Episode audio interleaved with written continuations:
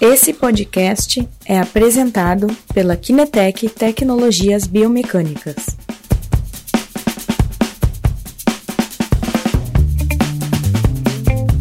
Bom dia, pessoal. Boa tarde. Já é tarde, né? Aqui é o Christian da Kinetec e o Guilherme, Guilherme Brot, novamente conosco. Bom dia, boa tarde, Guilherme. Bom dia, boa tarde aos que almoçaram, aos que não almoçaram. Bem-vindos. Bem-vindos a mais uma live, uma live que hoje vai falar de um assunto muito, muito interessante. A gente viu que esta semana tem uma onda de post falando de envelhecimento, tá? A nossa ideia é agora, depois vamos falar um pouco mais do que, que é. Canal YouTube, podcast. É, se vocês querem ver as nossas antigas lives, estão lá. Só eu, semana passada, não estava aqui, então eu escutei o podcast do Guilherme e do Rodrigo, né? Fizeram uma live muito, muito, muito boa. Tá? Tava muito bacana. O Rodrigo era a sua primeira live, então né? Saiu bem, né, Guilherme? O que, que tu acha? Acho que sim, com certeza, saiu muito bem. Acho que temos um concorrente para ti, Christian. Bah, realmente, falei, tu fala português melhor que eu, é na vantagem competitiva que tu tem, que tenho que ver co, co, como, como administrar. Ok, então o pessoal está entrando, né? Tem já algumas pessoas uh, entrando aí. vou começar a comentar um pouquinho sobre a live desta semana é uma live uh, que a gente vai ver questões de eletromiografia. Se vocês acompanharam as últimas lives, vocês devem ter percebido que a gente fez é, dados de marcha alternados a dados de corrida de diferentes aspectos, fatores biomecânicos, né? Então a gente começou para espaços temporais, marcha, corrida, e depois eh, questões de cinemática na marcha, na corrida, questões de cinética na marcha e na corrida. Esta semana fazemos de eletromiografia de marcha, tá? Então, o Guilherme achou e trouxe uma live, um, uma live, um, uma, uma publicação muito, muito, muito interessante, tá? É, nos stories da semana a gente comentou um pouquinho da eletromiografia, que, que ela traz para gente na marcha, de como normalmente ela é aproveitada, de como apresenta um relatório. Então, se vocês acompanharem nesta parte, provavelmente vai ser mais fácil é, entrar no assunto de hoje. E se vocês tiverem dúvida, podem fazer contato conosco. A gente vai também apresentar para vocês relatório de marcha eh, de eletromiografia um pouco mais eh, detalhadamente. Mas então, hoje a, a literatura que o Guilherme eh, trouxe para a gente eh, tem este título: How does age affect leg mus muscle activity coactivity during uphill and downhill walking. Ou seja, Guilherme? Ou seja, uh, como a idade afeta a atividade e a coatividade, né, a ativação muscular e a coativação muscular durante a caminhada uh, em nível, em subida e em descida. Ok.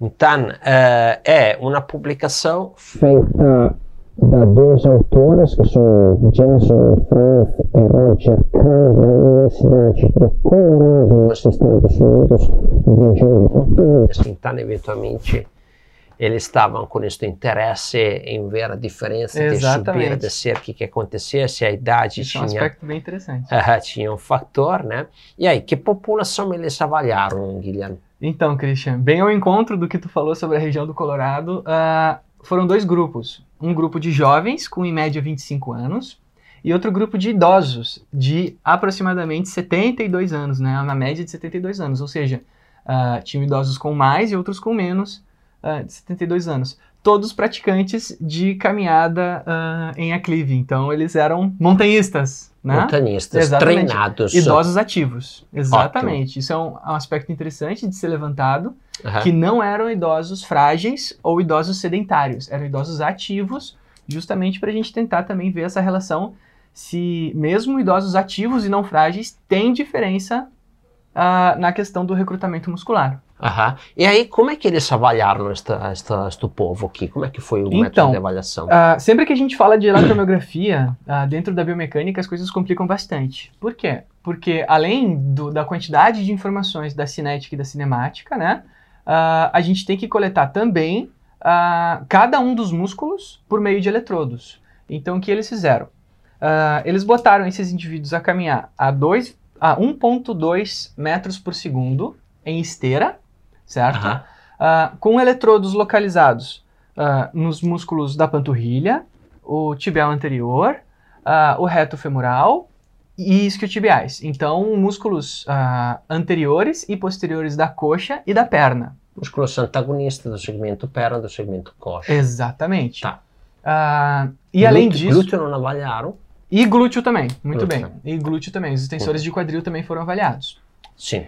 E o que mais que eles fizeram? Eles testaram cada um dos 20 indivíduos que eles coletaram, né, 10 idosos e 10 jovens, uh, em três situações de inclinação, sendo 3 graus, 6 graus e 9 graus em aclive, 3 graus, 6 graus e 9 graus em declive, uhum. além da caminhada no plano, caminhada em nível. Sim. Né?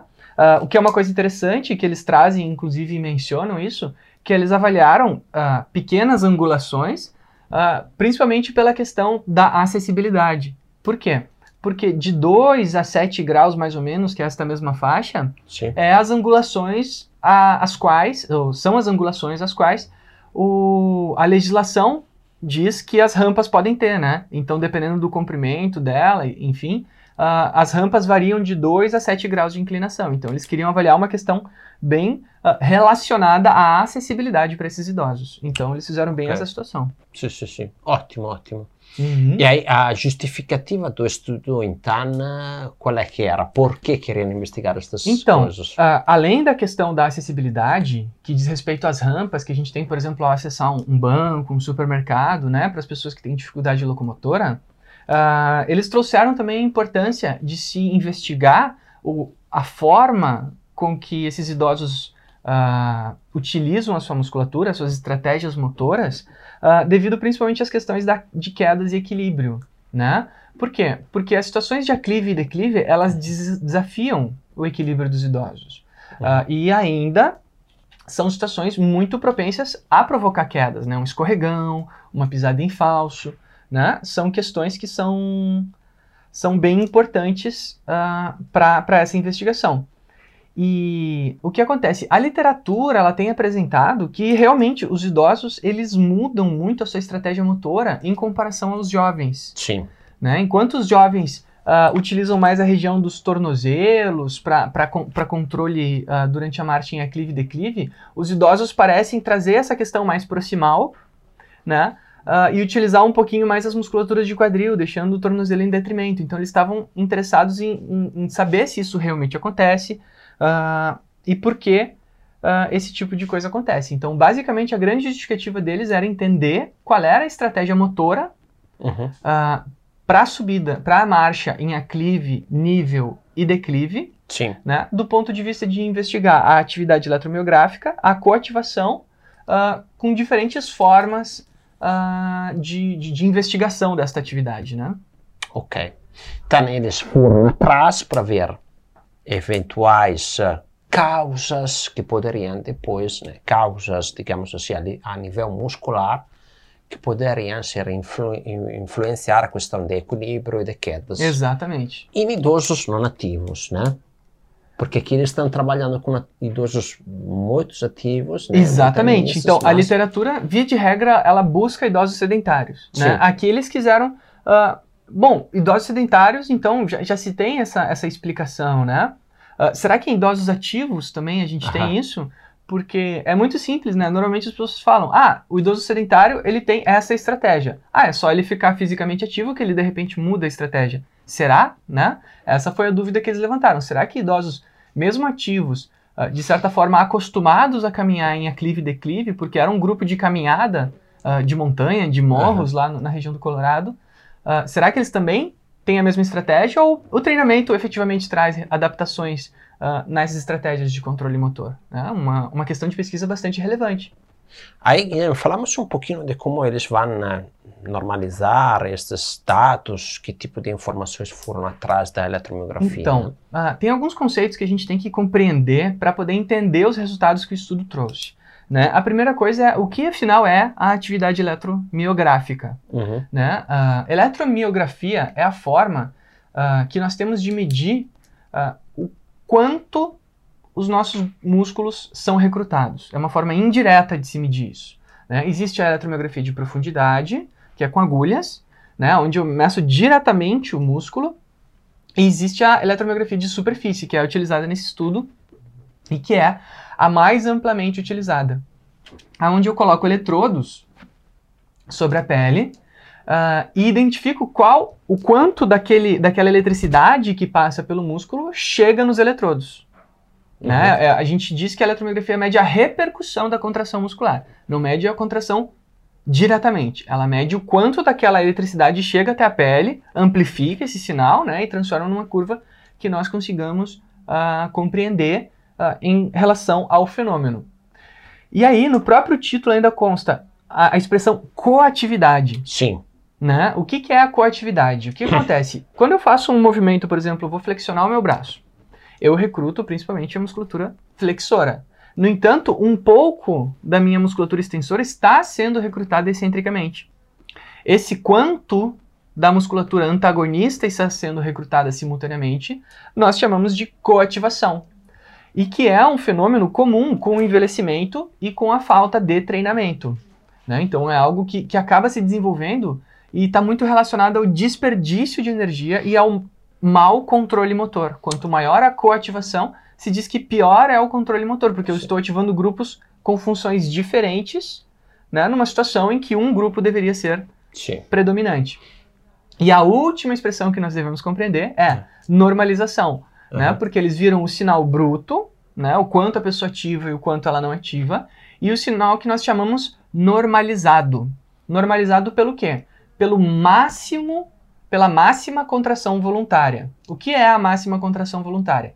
Eu simplesmente peço, né, eu, eu prendo a perna com uma, uma faixa e peço para a pessoa fazer o máximo de força que ela consegue uh, naquela, naquele grupamento muscular e meço quanto de eletromiografia é produzido. Isso a gente chama de CVM, contração voluntária máxima. máxima. Porque aí eu consigo ver o quanto a pessoa recruta em relação à capacidade máxima dela. E uhum. aí eu tenho uma medida de intensidade de recrutamento. Certo. Ou seja, será que ele está recrutando muito aquele músculo ou será que ele está recrutando pouco aquele músculo? Isso é uma das dúvidas que eles tinham. Então eles fizeram um estudo bem assim, com, com, com um método né, bastante robusto, aonde eles investigaram a atividade muscular propriamente dita, uh, quando é ativo, como é ativo, avaliaram a coativação, quais uhum. músculos são ativados simultaneamente e ainda avaliaram a contração máxima desses indivíduos. Então, eles mediam a máxima da contração e ao mesmo tempo pegavam a força que a pessoa produzia, né?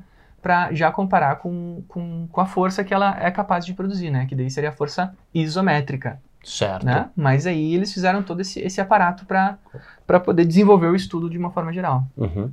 Sobre a coativação, por exemplo, nos nossos relatórios que a gente utiliza a eletromiografia na marcha, no caso, por exemplo, da eletromiografia junto ao de walk, sensor inercial, né?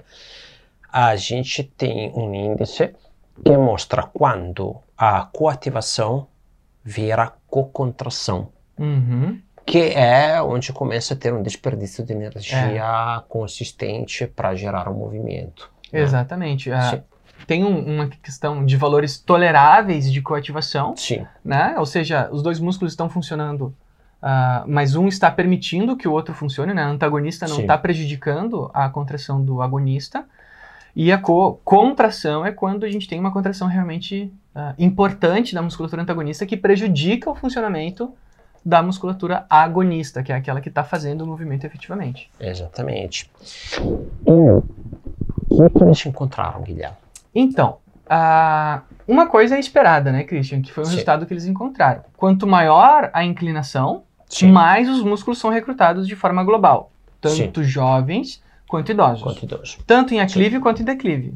Uhum. Então, de forma geral, uh, é uma coisa de se esperar, né? Que quanto mais a gente impõe um desafio uh, no nosso paciente, mais ele, ele, ele é necessário de ser recrutado os músculos agonistas durante aquela situação. E, e, sem muita diferença, né? Tanto jovens quanto uh, idosos aumentaram de forma global o resultado quando a gente aumenta a inclinação, um resultado bastante esperado pelos autores, Sim. inclusive eles mencionam.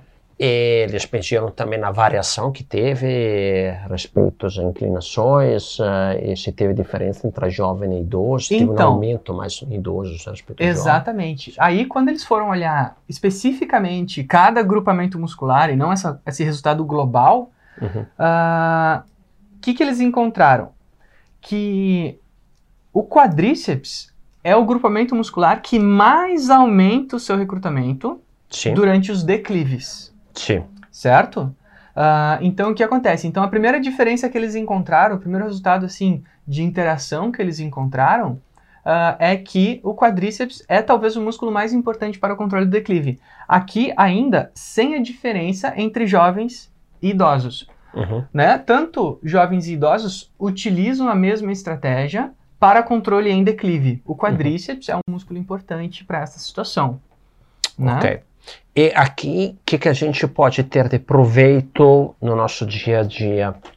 Então, uh, como é uma tendência nossa aqui nas lives, né, é ver assim, bom, como é que eu posso utilizar o resultado de um artigo uhum. para a prática, né?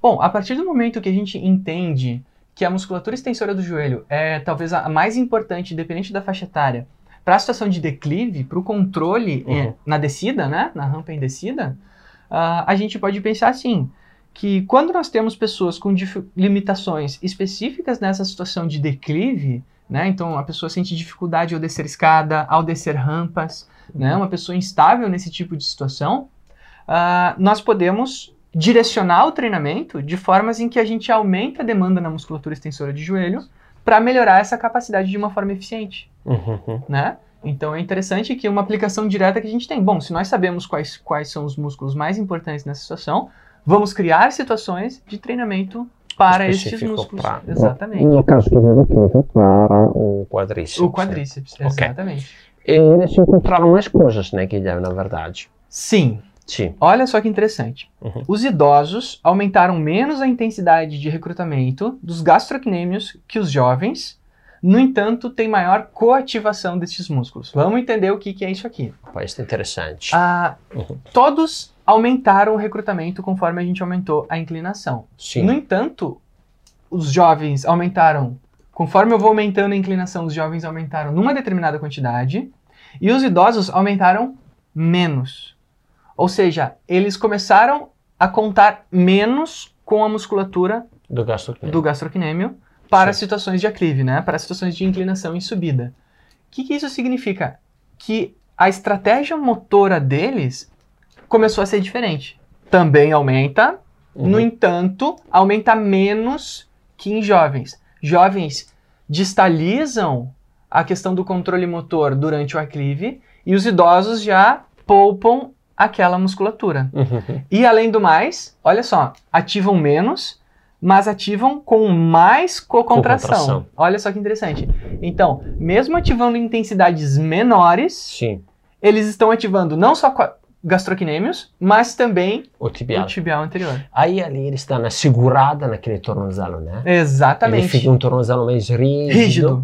Exatamente, Aham. esta é a expressão. Né? A gente entende que o aumento da cocontração tem relação muito com, com a tentativa de trazer rigidez para aquela articulação. Sim. Né? Por que, que o idoso pode querer rigidez? Talvez justamente pela falta de controle, falta de controle. naquela região. Então, a própria, própria atividade, a sensação que ele tem ali, pode ter uma, uma componente para ele adotar este mecanismo. Né? Perfeito. Uh, era exatamente nessa direção que eu ia, né? Uh -huh. okay. uh, por quê? O que acontece? aparentemente, os idosos, eles perdem o feedback proprioceptivo distal -huh. né, de uma forma mais acentuada do que o feedback proprioceptivo proximal. Sim. Então, o que, que significa? Provavelmente eles têm menos sensações do mundo exterior proveniente dos pés em comparação aos jovens. Então, uh, o nosso tornozelo, né, nós temos ali para receptores articulares, né, ah, terminações nervosas livres, corpúsculos de Pacini, né? Órgãos que são responsáveis por me dizer o que está acontecendo do lado de fora. Certo. Ah, aparentemente idosos têm essa capacidade diminuída, Uhum. né? Então, o que, que é interessante que eles trouxeram? Que os idosos, eles não são tão fracos na articulação do tornozelo. No entanto, eles têm essa dificuldade de controle nessa região, né? Aham. Ah, e aí a gente já iria para a questão prática, né? Eu já Sim. vou direcionar para a questão prática. Se Exato. eles têm Uhum. uma limitação proprioceptiva, qual seria a indicação para, para os idosos justamente nessa situação? O trabalho propositivo. O trabalho proprioceptivo, que eu entro tanto aqui. Então, os idosos, ah, quando a gente ah, comenta ah, em relação à questão de força e controle, aparentemente o tornozelo, mais do que força, ele necessita de controle. Certo. né? É, é muito comum a gente ver nos centros de treinamento, aí, quando trabalhando com idosos, uma ênfase muito grande na questão ah, dos exercícios De ah, fortalecimento. de fortalecimento, quando na verdade o grande declínio deles na região do tornozelo não é a força, é o controle. Aham. Então, o que, que se recomenda, né? Aí vem, vem várias escolas diferentes, né? Situações de apoio bipodal com estabilidade, Aham. situações de apoio unipodal, então agachamento com uma perna só, se, se segurando, né? Claro que a gente não vai fazer ah, aqueles exercícios super avançados do, do treinamento, né? Mas apoios em um pé só, equilíbrio em que eu desafio o tornozelo, situações em que o tornozelo esteja numa superfície instável. Tem Certo. vários equipamentos hoje que tanto a fisioterapia quanto a educação física ah, utilizam na sua prática diária que contribuem para o ganho proprioceptivo especificamente da região do Do tornozelo. tornozelo. Sim, sim. Exatamente. Ok, então, voltando à coisa que a gente viu antes, né?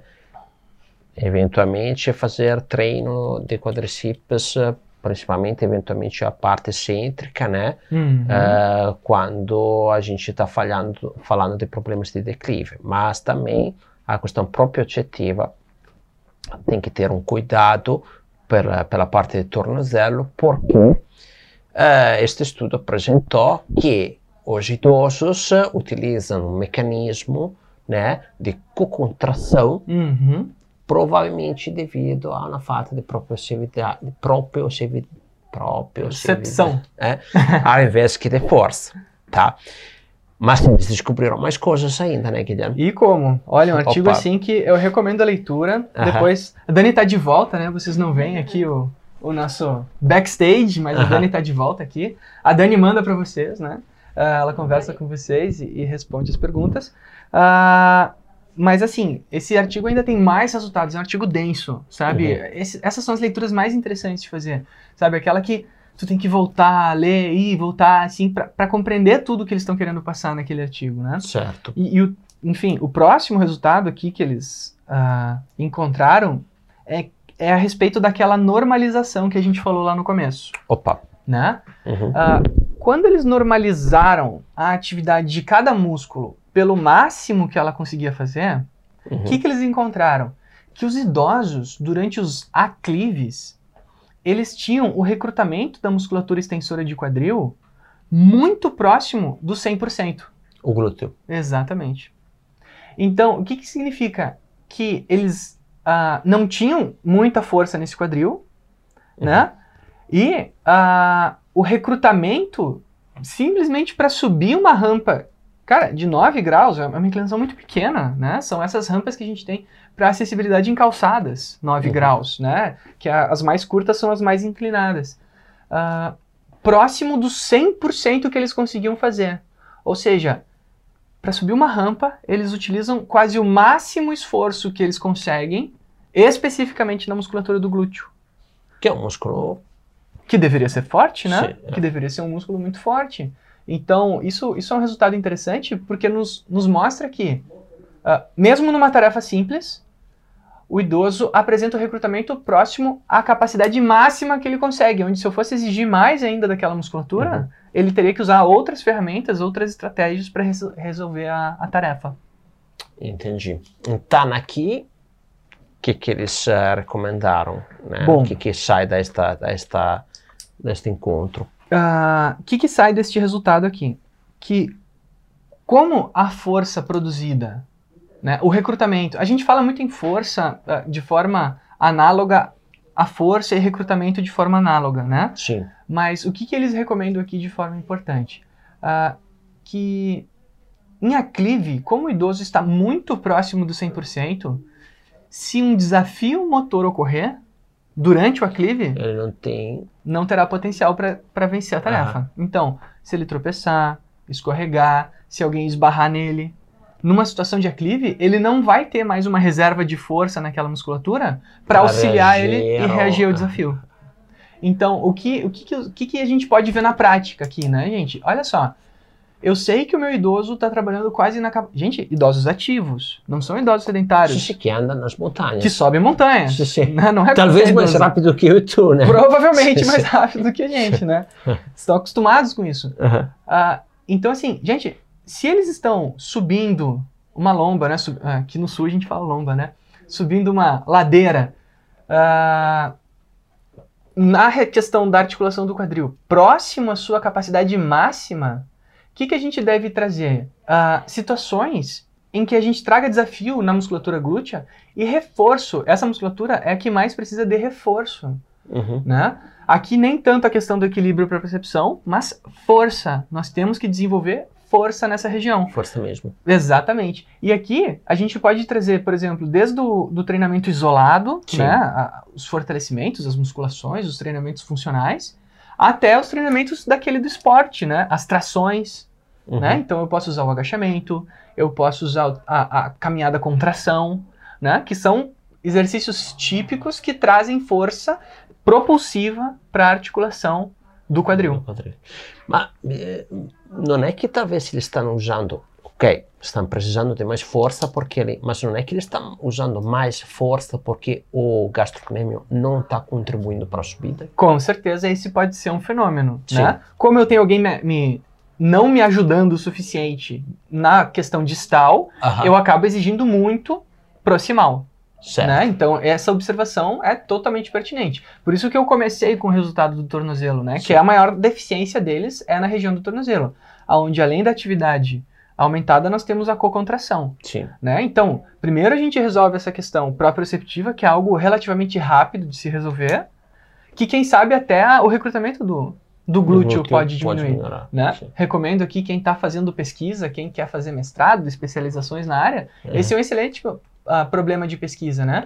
Ah, será que treinar ah, força no quadril, será que treinar pro, propriocepção no tornozelo, qual deles contribuem mais na subida em aclive, né? É uma Uhum. questão de pesquisa excelente para quem está tá interessado em, em seguir nessa, nessa área. Fantástico. E tem mais coisas que eles descobriram, né? Tem. Bom, fechando o ciclo, né, ah, do, dos resultados, né, que eles encontraram, ah, é engraçado que lá na discussão, assim, dos resultados, daí eles falam uma última frase, assim, e, e olha só que interessante, né, ainda contribuindo com essa questão do controle ah, motor desses indivíduos, então talvez do déficit ah, proprioceptivo distal e do déficit ah, de força proximal, ah, eles disseram assim, olha só, quando a gente mediu a força durante as contrações máximas, a gente viu, bom, idosos apresentam menos força que jovens, é de se esperar. Mas, na musculatura ah, de joelho e tornozelo, eles são cerca de 25% mais fracos. Só Sim. que no quadril, eles são quase 40% mais fracos. 40% mais fracos. Então, ah, as duas articulações perdem em capacidade de produção de força. No entanto, o quadril perde quase metade Certo. né, da produção de força ah, em comparação a, a jovens ativos. Então, ah, é uma diferença bem grande, né? Uhum. Aparentemente, o processo de sarcopenia, né, ou como a- as novas literaturas têm falado, a dinapenia, porque eu posso ter perda de massa muscular sem ter perda de força. Né? Então, a dinapenia, a minha perda, a perda de força muscular, ah, ela parece ser maior na musculatura do quadril. Né? Então, esse é um, é um resultado assim, final assim que eles trouxeram que, que, bom, além de tudo, eles perdem mais força de forma geral na musculatura do quadril. Então, em geral, nos idosos, com eh, o que, que eles trazeram aqui, trabalho propriocetivo crucial Uhum. para melhorar o desempenho motor deles, né? Isso mesmo. E absolutamente reforço uh, de quadril, né? Exatamente. Então, Ok. fechando o ciclo, né? Respondendo a pergunta, né? Qual a diferença da ativação e coativação ah, de jovens e idosos durante o aclive, né?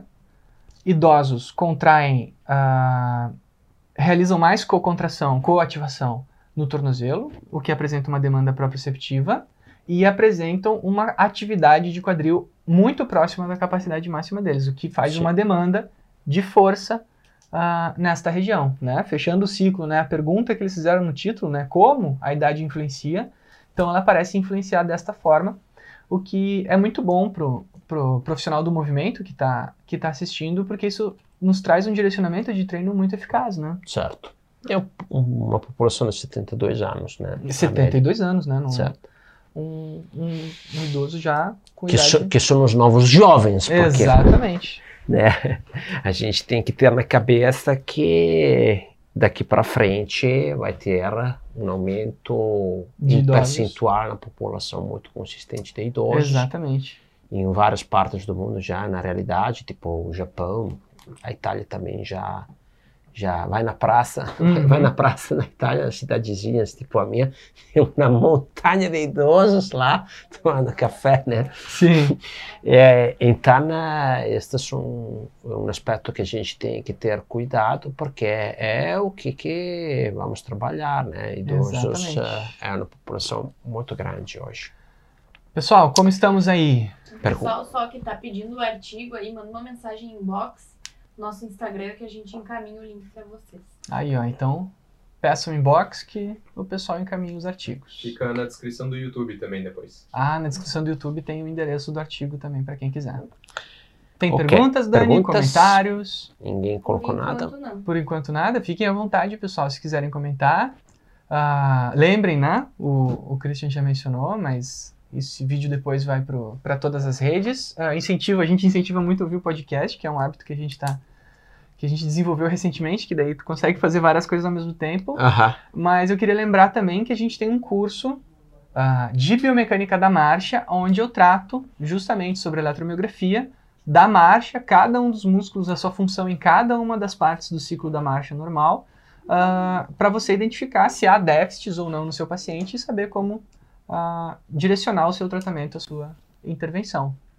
É muito bom aquela parte ali, porque a gente tem que ter eh, bem na cabeça, mesmo que trabalhe só com vídeo, como é que funciona o ciclo de recrutamento, né? Exatamente. Porque o, o ciclo de recrutamento, ah, ok, cada um pode ter uma pequena variação, mas existe ah, um ah, mecanismo de normalidade que é ótimo para gerar ah, uma marcha com uma eficiência energética, com, com, com um aproveito né, de propulsão adequada, né? Então, eh, o recrutamento é crucial. Eu, às vezes, quando falo com cliente, ou quando falamos com clientes novos, que apresentamos a, algum gráfico, a gente percebe que tem uma carência na, na, na- na- no preparo na- nas universidades sobre esta parte, né? Ou seja, muitas vezes o pessoal esquece como é que é